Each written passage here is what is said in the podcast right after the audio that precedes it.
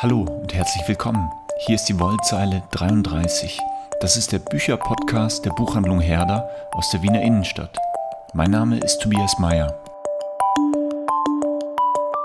Vor mir liegt ein rotes Taschenbuch. Das ist ein neues Handbuch der Theologie. Es heißt Theologische Grundbegriffe und ist in diesem Jahr im Verlag Ferdinand Schöning erschienen, nämlich in der renommierten Lehrbuchreihe von UTB.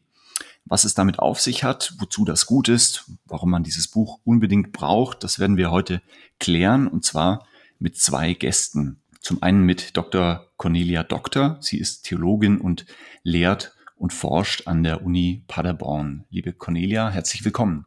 Hallo, freut mich sehr. Dr. Aaron Langenfeld ist der zweite. Er vertritt derzeit eine Professur für Dogmatik an der Universität Fechter. Herzlich willkommen. Ja, vielen Dank für die Einladung. Mich freut es auch, dass ihr beide da seid. Vielleicht schauen wir uns kurz an, von wo aus ihr überhaupt sprecht. Also in Wien ist gerade irgendwie so ein bisschen sommerliche Aufbruchstimmung, habe ich den Eindruck. Die Temperaturen steigen, die äh, Corona-Inzidenz sinkt. Von wo aus meldet ihr euch und wie ist sozusagen bei euch die wahrgenommene Stimmung? Cornelia, magst du anfangen? Ja, also wie du gerade eben schon gesagt hast, bin ich eigentlich an der Universität in Paderborn und ich gehe mal davon aus, dass das Wetter da auch ganz gut ist, auch wenn es in Paderborn öfter auch mal regnet. Allerdings sitze ich äh, leider nicht in Paderborn, sondern ähm, etwas weiter westlich in Bonn im Homeoffice, wie auch schon seit einem Jahr. Und hier ist das Wetter sehr, sehr schön. Das äh, kann man nicht anders sagen. Wunderbar. Und Aaron Fechter liegt ja aus Wiener Sicht eigentlich schon fast an der Küste, oder? Ja, genau. Man hört, man, also man hört noch keine Möwen hier, aber äh, dass man sozusagen sich schon in der Nähe wähnen kann, merkt man ab und an. Das Wetter lässt zu wünschen übrig, aber mich hat es tatsächlich mal ins Büro verschlagen. Ähm, das ist ganz nett, hier ab und zu mal ähm, wieder zu sein. Und der Campus belebt sich so ganz langsam. Bin sehr gespannt, wie sich das in den nächsten Monaten entwickelt hier. Ihr habt gemeinsam, äh, der darf auch nicht unerwähnt bleiben, gemeinsam mit Martin Dürnberger aus Salzburg, der ist jetzt heute in unserer Runde nicht dabei, dieses Handbuch konzipiert und herausgegeben.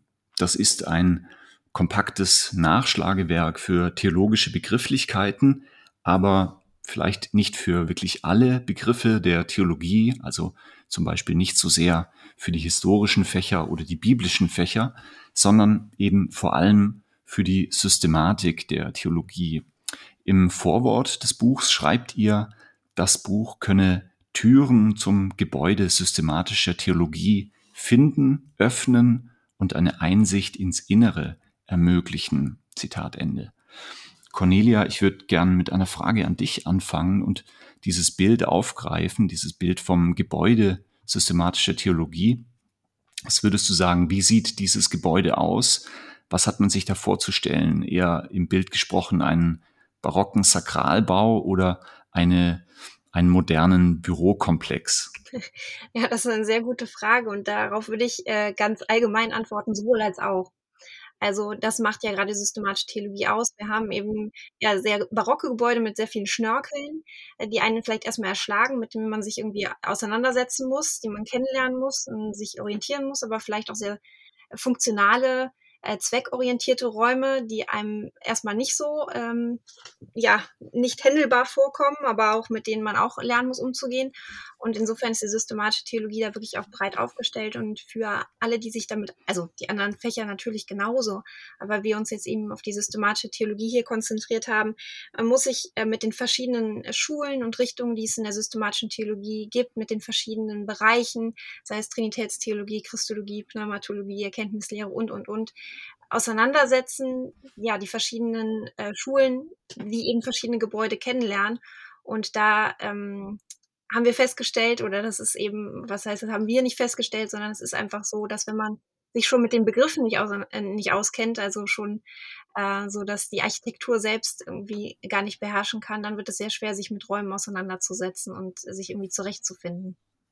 Es sind ja, ähm, wenn ich richtig gezählt habe, circa 200 Begriffe und 200 Artikel in dem Handbuch und die reichen buchstäblich von A wie Adoptionismus bis Z wie Zwei-Naturen-Lehre. Und dabei sind dann so naheliegende Bausteine wie äh, Bibel, Liturgie, Offenbarung, Gnade, Vernunft und so weiter, aber auch ähm, genuin philosophische Artikel, so Themen wie Empirismus, Ethik, Rationalismus, Transzendenz und vielleicht sozusagen als dritten Bereich so richtig ähm, echte theologische Fachterminologie hat auch ihren Ort. Also ich nenne nur drei Idiomen, Kommunikation, Indefektibilität, Transsubstantiation. Drei schöne theologische Fachtermini. Aaron, an dich die Frage, war das eine Schwierigkeit, die Begriffe auszuwählen? Wie seid ihr da vorgegangen? Also war vielleicht manches strittig, ist was rausgefallen, was vorher drin war oder was überraschend reingekommen? Wie ist das gegangen?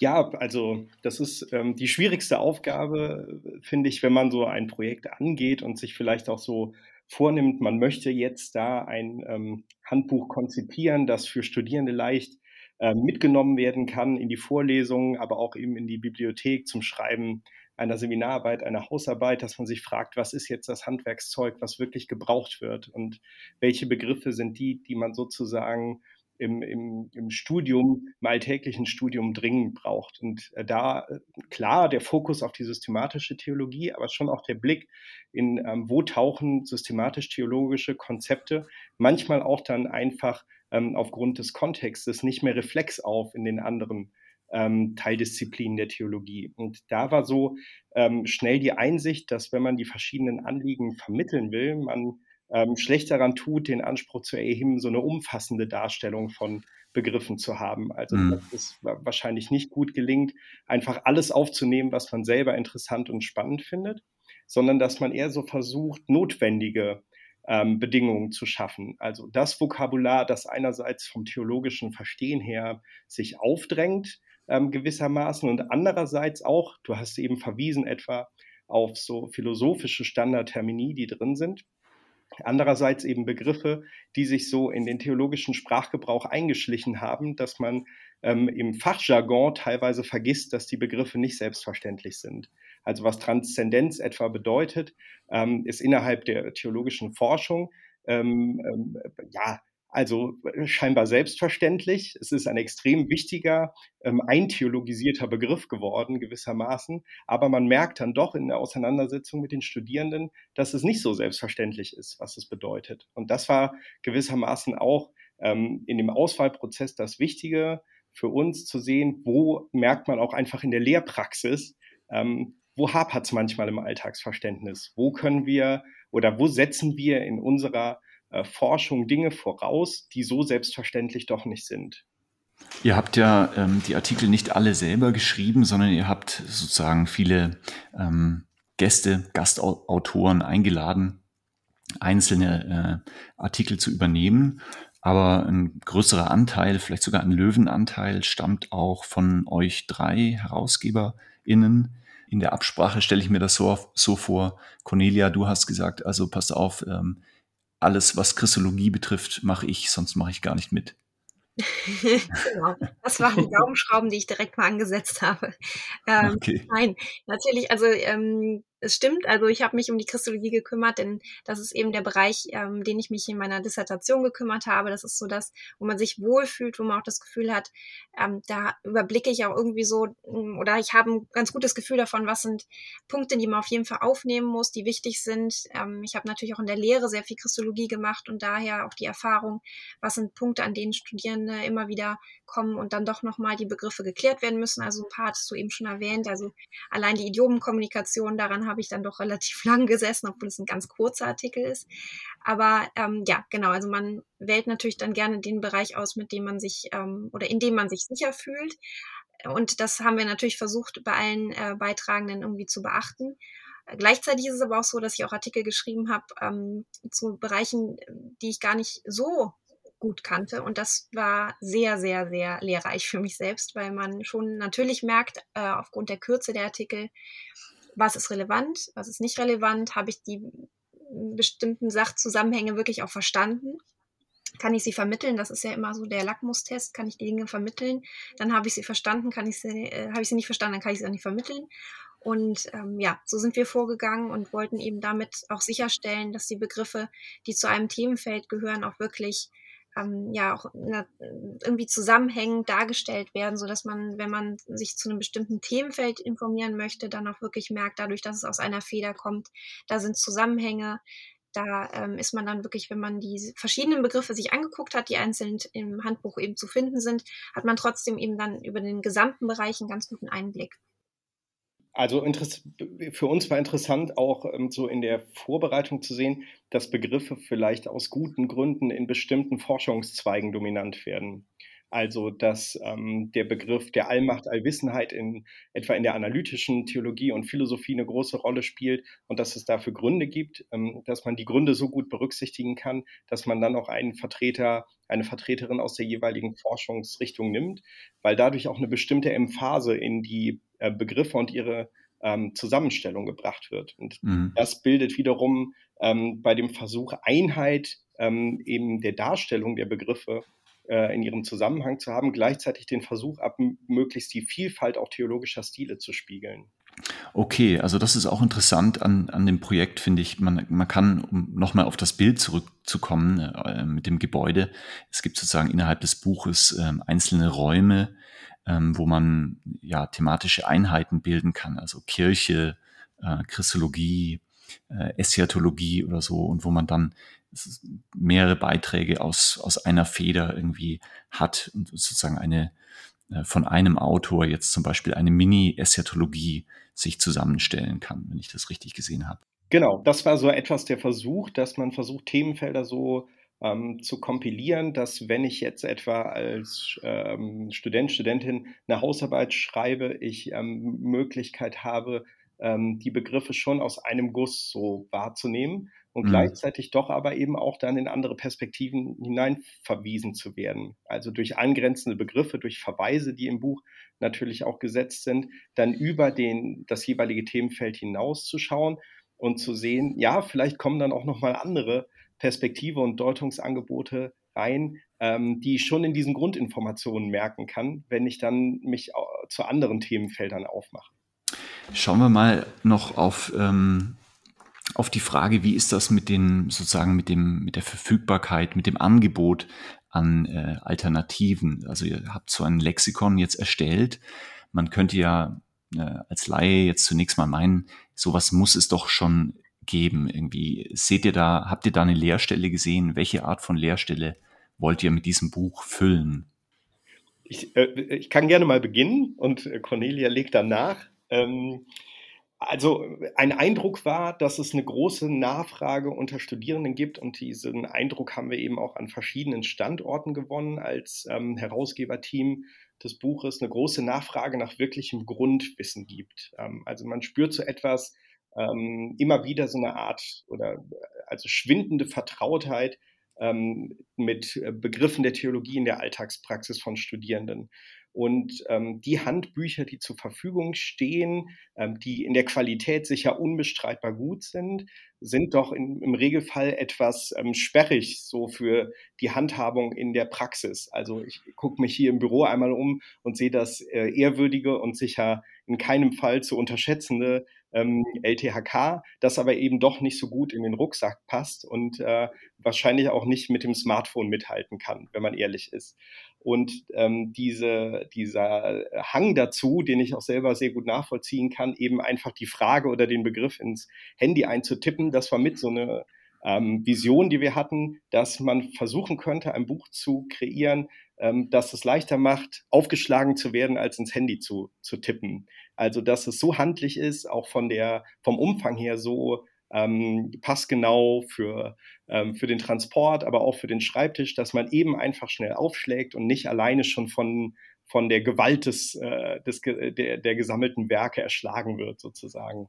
Und ähm, das war die Idee, auch nochmal hier äh, die Abgrenzung zu anderen, eben sehr wichtigen und relevanten ähm, Werken vorzunehmen, indem man ein Medium bietet, das tauglich ist. Ja, und vielleicht, wenn ich da ergänzen kann, dass eben auch ähm, anders als jetzt beispielsweise auch das LTHK, was ich hier tatsächlich selbst im Homeoffice stehen habe und wirklich sehr oft nutze, aber mhm. ähm, natürlich nicht so angenehm zu lesen ist. Das liegt einfach in der Natur der, dieses, ähm, ja, dieses Buches, wenn ich das jetzt einmal verkürzt als Buch, also es sind ja eben mehrere Bücher, deswegen ist es ja eben die Schwierigkeit, dass man sie nicht einfach mal mitnehmen kann, ähm, dass die Beiträge natürlich nicht einfach angenehm lesbar sind. Man muss sich da schon konzentrieren und gut einarbeiten. Und das war der Wunsch, etwas zu haben, was angenehm lesbar ist. Und ich glaube, dass wirklich die Artikel tatsächlich angenehm lesbar sind.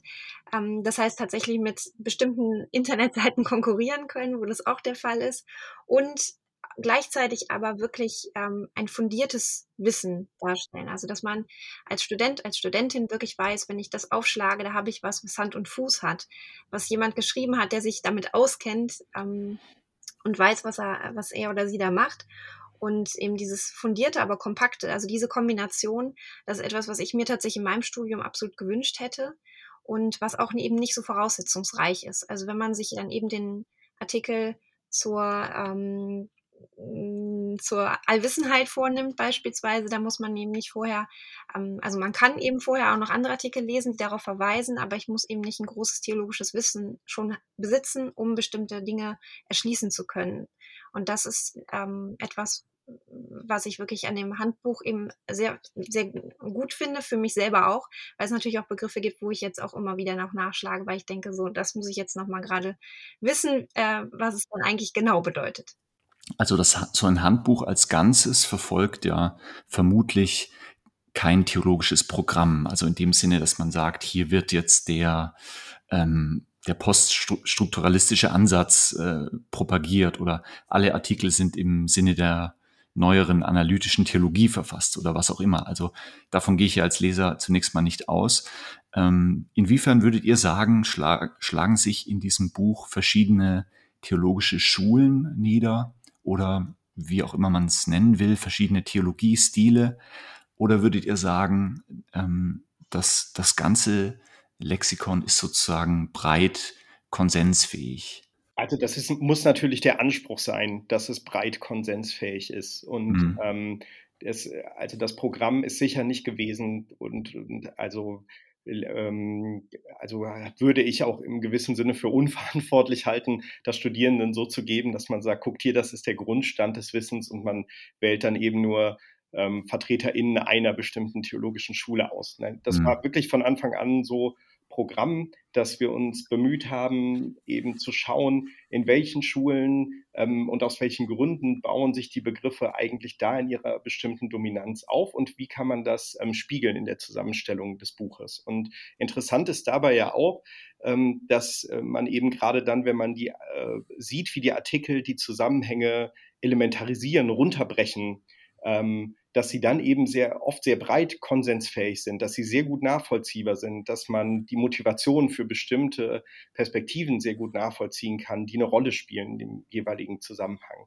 Aber die BeiträgerInnen waren eben auch alle ähm, oder sind alle eben so ausgewählt, dass sie ähm, sehr gut darin sind, die, ähm, die, äh, die Grunddaten eines Themas so anzugeben, dass ich auch fernab einer bestimmten theologischen Schulbildung einfach eine Information der Relevanz des Themas und der wichtigen systematischen Brennpunkte des Themas bekomme.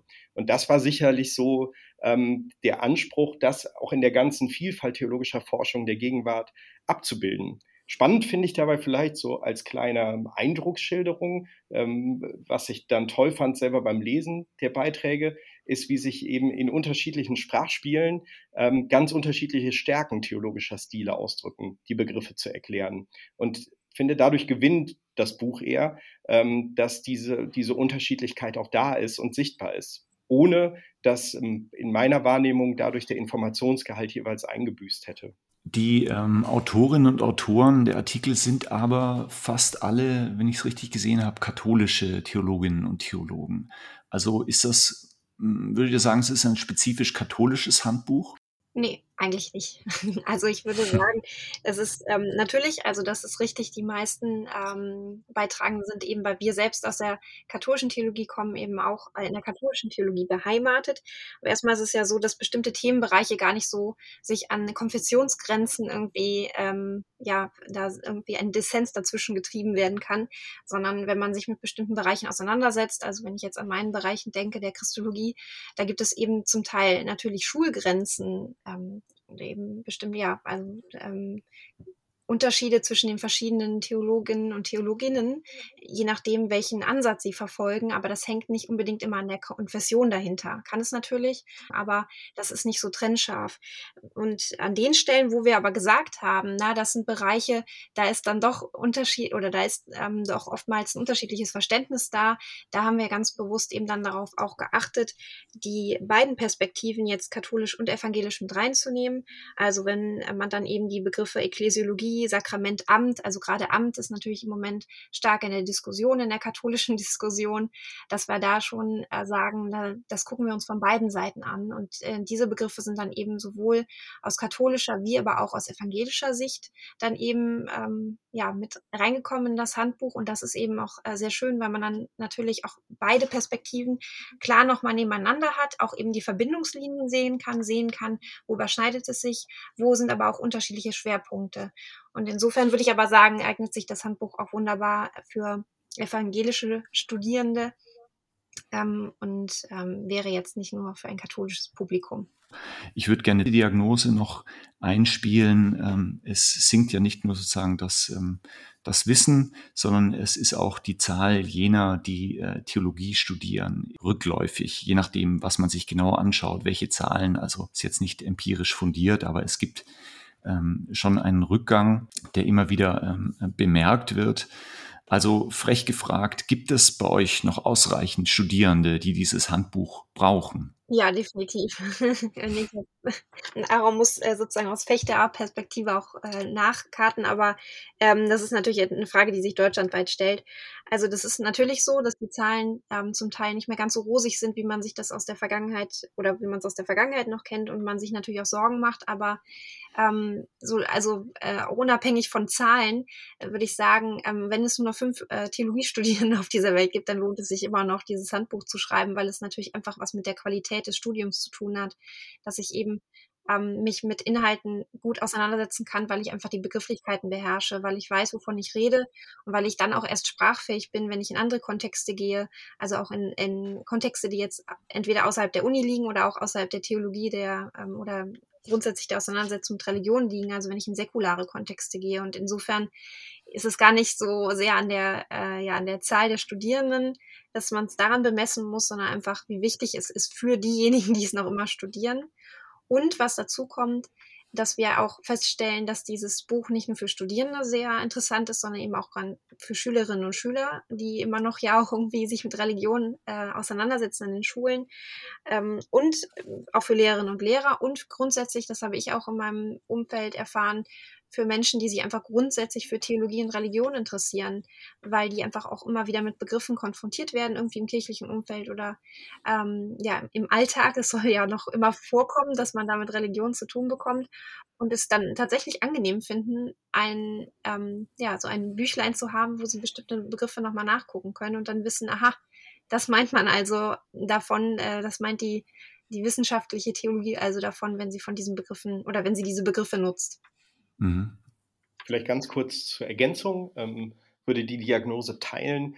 Ich glaube, dass man, ähm, dass die empirische Betrachtung der Situation zunächst, und das betone ich zunächst, ähm, sich ja vor allen Dingen auf die rückläufigen Zahlen im theologischen Vollstudium richtet. Das heißt nicht, dass, die, dass das Lehramtsstudium nicht auch bröckelt, ähm, was die, was die ähm, Kontinuität angeht, aber doch ist es ja noch so, dass immer noch ja, verhältnismäßig viele Studierende ähm, katholische Theologie für das Lehramt an den verschiedenen Schulformen ähm, studieren. Mhm. Und man könnte sich jetzt natürlich, äh, also es finde ich eine sehr berechtigte Frage, was diese Diagnose bedeutet für den Stellenwert des katholisch-theologischen Lehramtsstudiums. Also ähm, wie kann man das vielleicht auch erleichtern, ähm, eben katholischen oder also ähm, Studierende katholischen Religionslehre hinterher den Weg in, in ähm, ja, in kirchliche Strukturen, auch in die, in die theologische Wissenschaft. Und auch mhm. da soll, also versteht sich das Buch als ein Beitrag, auch durchaus dezidiert eben ähm, diesen gerade Lehramtsstudierenden nochmal einen Zugang zu geben in der eher begrenzten Studien, ähm, im eher begrenzten Studienumfang fundierte Zugänge zum wissenschaftlichen ähm, Arbeiten in der katholischen Theologie und der systematischen Theologie mit dem Schwerpunkt ähm, zu bekommen. Und äh, ich glaube, das ist sehr wichtig zu sehen, dass bei allen ähm, Diagnosen es jetzt auch noch nicht so ist, dass hier schon Land unter wäre, sondern es gibt eben doch, also ich beklage mich nicht über Arbeit in der Lehre und auch nicht in den Prüfungen, ähm, über mangelnde Arbeit meine ich, es sind eben doch noch viele Studierende, die auch großes Interesse an Theologie als Wissenschaft haben. Und ähm, die gerade hier auch die im Grunde uns den Auftrag mitgegeben haben, direkt oder indirekt, dass es sowas bräuchte wie so ein Glossar, das man einfach verwenden kann. Und das heißt, der Bezug kommt, das haben wir uns nicht einfach so ersponnen, wie wäre es, wenn es noch Menschen gäbe, die Theologie studieren, sondern letztlich sind es sehr konkrete AdressatInnen, die wir vor Augen hatten, sehr konkrete Gespräche, sehr konkrete Herausforderungen aus der Lehrpraxis. Und ähm, insofern hast du recht, Tobias, kann man durchaus auch sagen, ist das Buch ein Versuch, eben das Fach studierbarer zu machen und damit auch nochmal mehr Lust auf das Fach, mehr Lust auf wissenschaftliche Theologie zu machen. Okay, wir sind schon ziemlich am Ende angelangt. Ich würde gern ähm, zum Schluss jedem von euch noch eine Frage nach einem konkreten ähm, Artikel stellen. Ja, ich, ich würde sagen, ihr kommt nicht drum herum, Cornelia, äh, dass du uns jetzt noch mal einmal kurz erklärst, was bedeutet Idiomenkommunikation. um Gottes Willen. ähm, ich breche es sehr stark runter. Idiomenkommunikation, äh, also es ähm, gehört eben in den Bereich der Christologie und es geht letztendlich einfach darum zu erklären, wie kann es denn sein, dass äh, Jesus Christus gleichzeitig eben göttlich ist und menschlich ist. Ähm, er hat eben laut ähm, dem Konzil von ähm, Chalcedon heißt es eben, dass er eben diese zwei Naturen hat, eine göttliche und eine menschliche Natur und einfach dieses Zusammenspiel. Wie, ähm, ja, wie habe ich mir das zu denken? Es ist eine Person, aber zwei Naturen.